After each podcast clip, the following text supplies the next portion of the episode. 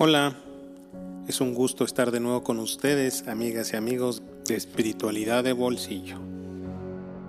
Les agradezco la oportunidad que me dan de llegar hasta ustedes y de colocar un granito de arena en su camino de crecimiento espiritual y de conciencia. Mi nombre es Alejandro Cruz. La plática de esta semana se titula El físico maestro. Espero que les guste y que la disfruten. En el universo conocido podemos encontrar un orden que se rige por leyes físicas, químicas, biológicas y matemáticas. La ciencia estudia y ha descubierto muchas de esas leyes que nos sirven para mejorar nuestra vida y hacer cálculos y análisis para entender dicho orden. Una de esas herramientas es el famoso método científico que permite establecer una hipótesis observar un fenómeno, reproducirlo, medirlo, volverlo a plantear y finalmente sacar conclusiones. Esta metodología ha sido muy útil por años y años, en donde los científicos han establecido y conducido diversos experimentos que hoy nos han llevado a obtener avances en la ciencia, en la medicina y en otras disciplinas. Este método es aceptado hoy en día y aunque se ha extendido y mejorado los pasos de este, de este método, su esencia se mantiene. ¿Y en qué momento choca la espiritualidad y la ciencia como dos locomotoras frente a frente? La ciencia establece una forma de analizar el mundo físico y la manera en que se comportan diversos fenómenos dentro de este mundo físico. Hoy en día muchas premisas del mundo espiritual no son comprobables por el método científico y posiblemente nunca lo serán. La Tierra, hoy en día, es una escuela a nivel jardín de niños de la fe y de tu capacidad de crear y de co-crear en el mundo físico. En un futuro seguramente existirán herramientas avanzadas que nos permitan medir el nivel de conciencia de cada ser humano la vibración de su cuerpo y de su ser, y los niveles de energía de su cuerpo y de los órganos, esto último para determinar la manera en que podrían aparecer diversas enfermedades, y por tanto las podríamos curar por prevención. Sin embargo, el nivel y la forma de co-crear en el mundo físico no está sujeto a métodos o formas, podría estar sujeto al poder personal, a tu poder personal, a la intención de cada ser y al amor mismo emanado en el proceso de creación. Hoy en día existen muchos fenómenos que la ciencia no puede explicar, pero que para las conciencias avanzadas es algo completamente normal y natural. Hoy en día hay muchas herramientas muy útiles, pero más ligadas a la espiritualidad que son desechadas por carecer de rigor científico o porque no pueden ser medidas puntualmente.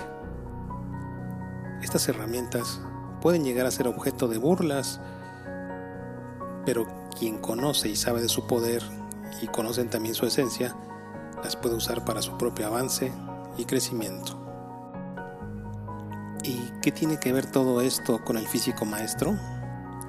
Bueno, pues el físico maestro es nuestro Padre Creador, o el universo, o la fuente divina, o Dios, o como quieras identificarlo, y quien hizo un sistema de vida llamado multiverso, en donde existen universos, planos, dimensiones, y en donde la física cuántica parece jugarnos una broma al no obedecer las leyes de la física tradicional como la conocemos. El físico maestro es la superconciencia omnipresente en todos los rincones de la existencia y que vino a crear un plano físico donde habitamos nosotros seres humanos en esta realidad llamada tercera dimensión. Este mundo que ha sido creado obedece a muchas leyes que han sido descubiertas y a muchas otras que aún no lo han sido. El gran físico maestro nos ha dejado una gran cantidad de pistas por doquier, de un universo que tiene un orden perfecto en esa parte física que vemos, sentimos, olemos, respiramos y tocamos. Todo, todo eso forma parte de una experiencia multisensorial. Una de las leyes que más me sorprende y que habla de este orden universal perfectamente creado y planeado es la ley de Benford. ¿Y en qué consiste dicha ley, también conocida como la ley del primer dígito? En que dentro de un conjunto de números, si tomamos el primer dígito y quitamos las demás cifras, estos números aparecerán bajo una distribución de la siguiente forma. El número 1 aparecerá en 30.1% de las ocasiones, el número 2 en 17.6, el número 3 en 12.5 de las ocasiones, y así vamos bajando. El 4 el 9.7%, el 5 en 7.9%, el 6 en 6.7%, el 7 en 5.8%, el 8 en 5.1% de las ocasiones y el 9 en 4.6%. Y ahora te lo explico un poquito más detalladamente. Esto significa que si tomamos un, un universo de cifras, uno pensaría que cada número del 1 al 9, si quitamos todas las cifras posteriores al primer dígito, tendrían la misma posibilidad de aparecer, o sea, 1 entre 9. Y para ser más específicos, el 11.11%. Otra vez me apareció el 11.11. Eh, o sea, el 11.11% de las veces podría aparecer cada cifra. Pero no. La ley de Benford que nos dice que la distribución de estas cifras obedece a una curva logarítmica. Podría ser un poco complicado.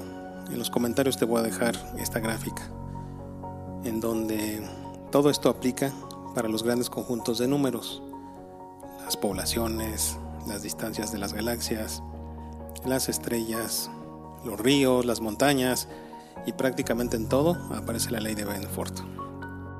Esto es lo más sorprendente pues aparentemente no existe una distribución equitativa de cifras.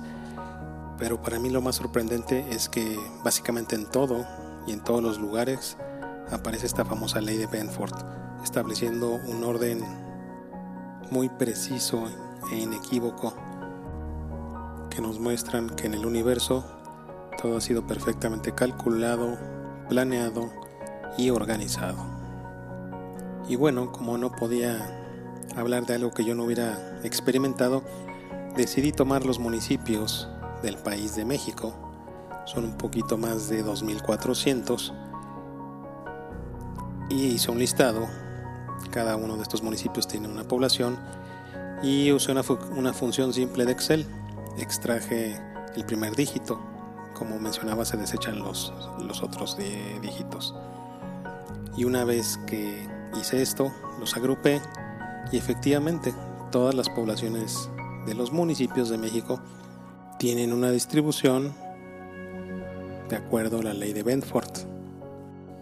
Me encantan estos misterios que uno va descubriendo, pues nos muestran este orden universal que existe en el mundo. ¿Qué nos quiere mostrar este orden o la ley de Benford sobre la creación? ¿Será una pequeña muestra de muchas otras realidades que existen en nuestro mundo físico? Y que nos muestran este orden perfecto de la creación? Somos una conciencia habitando un cuerpo físico en una experiencia de aprendizaje. Y entre más abras tu conciencia y vayas permitiendo que llegue nuevo conocimiento a tu ser, mayor será la forma que te lleguen nuevos conocimientos.